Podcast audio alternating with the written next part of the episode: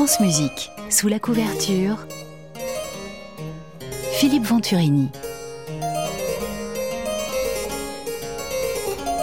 Bonjour Bruno Giner. Bonjour.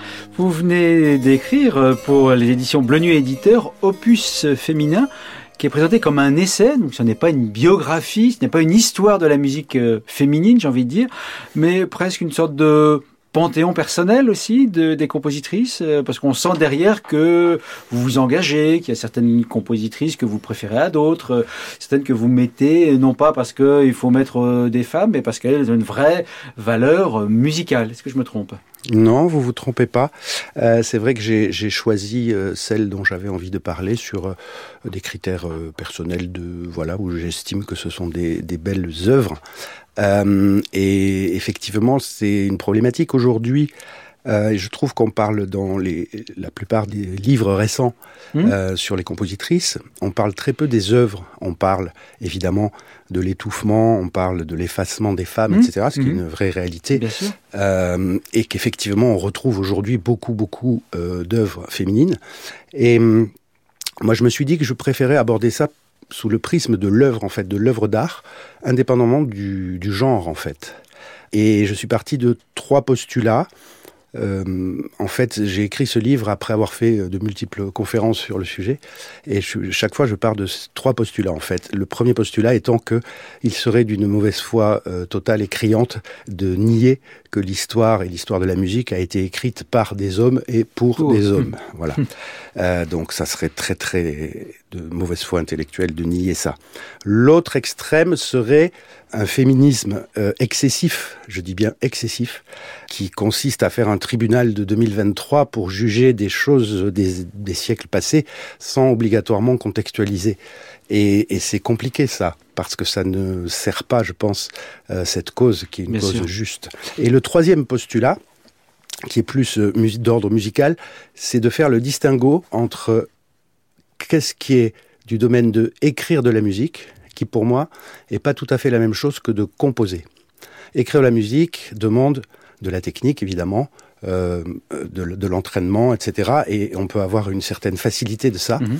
Par contre, composer demande exactement les mêmes qualités, mais plus, plus d'autres choses, c'est-à-dire la poétique, la rêverie, l'esthétique, la prise de risque, etc. Et je finis, j'en finirai avec ça. Euh, Nadia Boulanger dit ça très très bien quand elle dit, en parlant de sa propre musique, euh, Mm. que sa musique est pas intéressante en fait parce qu'elle est bien faite, mais qu'elle manque de la seule chose importante qui est, je la cite, la personnalité.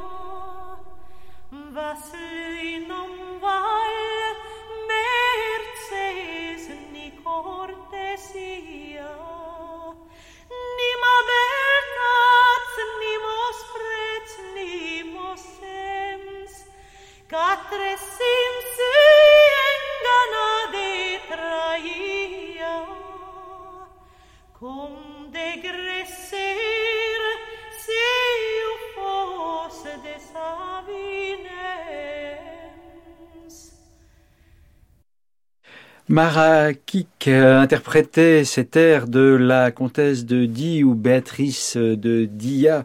Bruno Giner, c'est une, de- une la seule œuvre, je crois, que, qui reste euh, de cette euh. Donc on est au XIIe siècle. Votre euh, le livre suit un parcours chronologique. Vous évoquez évidemment Hildegard von Bingen, mais là vous vous êtes quand même euh, beaucoup intéressé à cette euh, compositrice, à ce personnage assez fascinant. Oui, oui, parce que bon, Hildegard von Bingen, on trouve énormément de Oui. choses sur elle. C'est Beaucoup Euh, de aussi. euh, oui, voilà, il y a beaucoup d'enregistrements, donc Ouais. j'en parle très peu. Je, Ouais. Évidemment, je la cite, mais, Bien sûr. mais je, je n'insiste pas. Et d'ailleurs, parenthèse, Hildegard von Bingen et euh, Germaine Taillefer, pour moi, sont les, les deux alibis parfaits du système masculin, puisque c'est les seules femmes qui figurent sur alors les frises historiques qu'on trouve dans les conservatoires, etc. Bon, ce qui est, ce qui est un peu dommage de réduire la, la composition féminine à ces deux figures-là figures, ouais, qui, ouais. qui par ailleurs sont très talentueuses, la question n'est pas là. Bref, et donc je me suis plutôt intéressé, oui, à Béatrice de Dier, parce que d'abord c'est de la musique profane, et que c'est les premières traces euh, de musique profane qu'on trouve, et ce que j'ai trouvé intéressant aussi, c'est le distinguo déjà au XIIe, XIIIe siècle entre troubadour, troubadour en occitan, et troubadouriste, qui est le féminin. Et donc aujourd'hui, il y a beaucoup de débats, compositeurs, compositrices, femmes compositeurs, Mm. euh, alors qui viendraient pas à l'idée de dire homme compositeur, mais bon. Mm. Bah déjà au 12-13e siècle, voilà, il y avait un distinguo dans la langue, de, dans la langue doc en l'occurrence, entre troubadouriste et troubadour. Voilà, qui veut dire retrouver, mais au féminin ou au masculin. Alors, c'est effectivement la seule œuvre euh, euh, dont on a la trace euh, Musicale. musicale. Ouais, c'est ça. En revanche, il reste d'autres canso, euh, mais sans, sans la le musique, texte, ça, ouais, ouais. que le texte, Mm, mm. et des tenso aussi, mais que, que le texte uniquement, et ce qui est le cas de beaucoup d'autres aussi troubadourites. Cette œuvre, est- enfin, le texte est assez développé, très très beau, et la, enfin, la, la, poé- la poésie est d'une actualité assez fascinante de ce- cette, euh, cette œuvre de Béatrice de Die, de Die donc euh, dans la Drôme, hein, en Mm. Provence. Absolument. Et ce qui est remarquable, c'est euh, de voir la, la qualité musicale et la- l'écriture qui est très savante, puisqu'on est dans le l'amour courtois, donc le fin amour, ça s'appelait. Euh, alors, la comtesse de Dia était quelqu'un de, de noble, d'éduqué, comme la plupart des troubadourists du sûr. reste. Évidemment, c'était pas des gens euh, du peuple, c'était pas une paysanne. Euh, donc, elle était très cultivée, très éduquée, et effectivement, elle maniait avec grand, euh, grand talent et grande technique et l'art de la poésie qui est très codé à cette époque-là, et aussi la, la façon de mettre en musique. Et d'ailleurs, dans Achantar, qu'on a entendu Mhm. là, il y a euh, quelques innovations, du reste, euh, déjà, sur euh, notamment la prosodie, etc., le nombre de pieds euh, par rapport au vers, à la versification.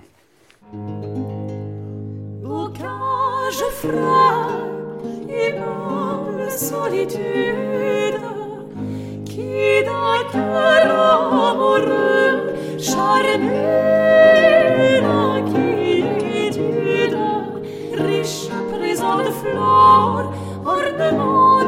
de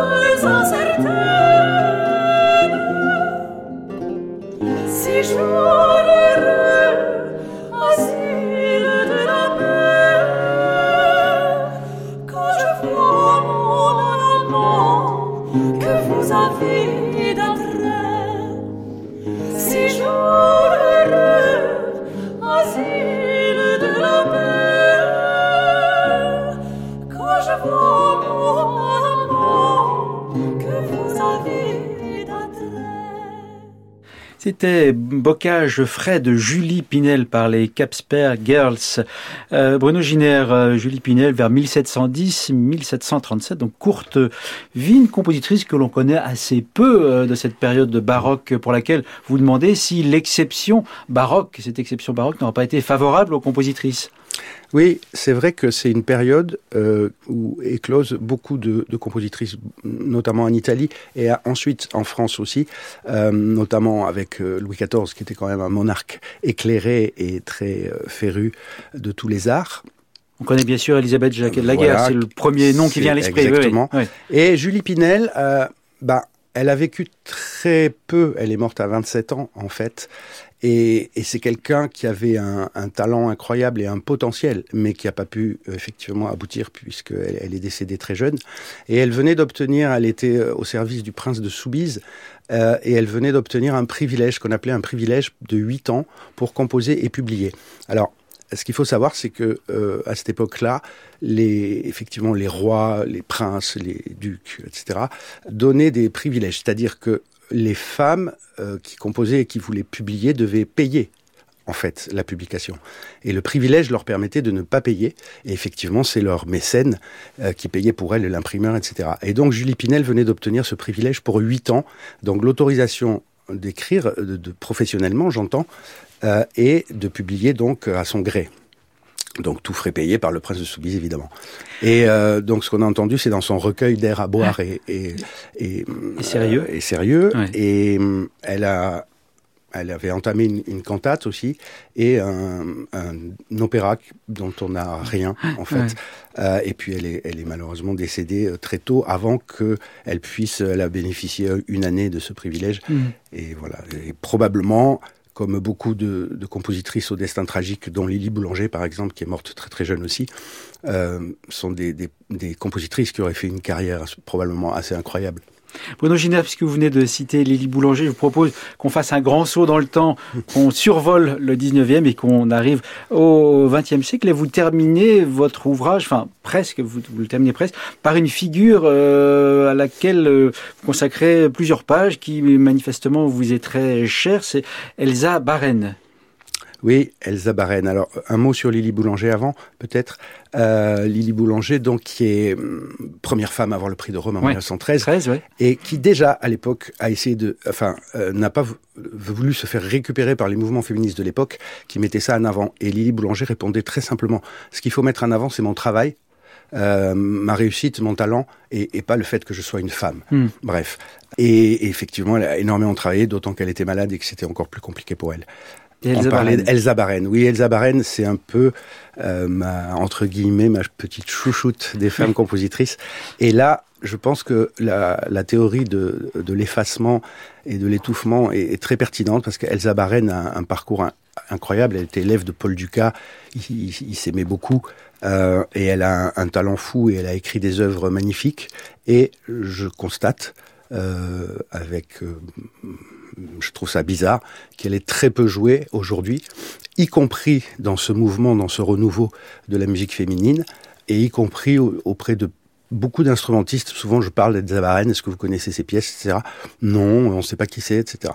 Elle a Donc, pourtant un catalogue assez important, je crois. Elle, elle a un catalogue hein, absolument, à la fois symphonique, à la fois chorale, à la fois musique de chambre, euh, et euh, je ne sais pas, on n'arrive pas euh, à sortir cette, cette femme qui peut-être paye alors euh, un certain engagement, un certain mauvais caractère aussi, parce qu'elle avait assez mauvais caractère, bien que j'ai pu interviewer d'anciens élèves à elle, euh, qui sont encore... Parce qu'elle enseigne aussi, euh, aujourd'hui. Elle, elle, Paris, était, oui. elle était professeure de déchiffrage piano au Conservatoire de Paris, entre autres, et, euh, et qui, qui, ont des souvenirs incroyables. C'est-à-dire, c'est quelqu'un d'une générosité. Alors, qui avait un caractère de cochon, certes, mais qui était d'une générosité sociale et musicale, et avec un engagement, puisqu'elle était proche des, des idées du Parti communiste, donc du partage, de la générosité, etc. Donc voilà, c'est vrai que c'est une figure que j'aime beaucoup, et à qui j'ai consacré quelques pages. Très bien, merci beaucoup Bruno Giner. Je rappelle le titre de votre livre qui vient de paraître aux éditions Bleu Nuit Éditeur, Opus féminin.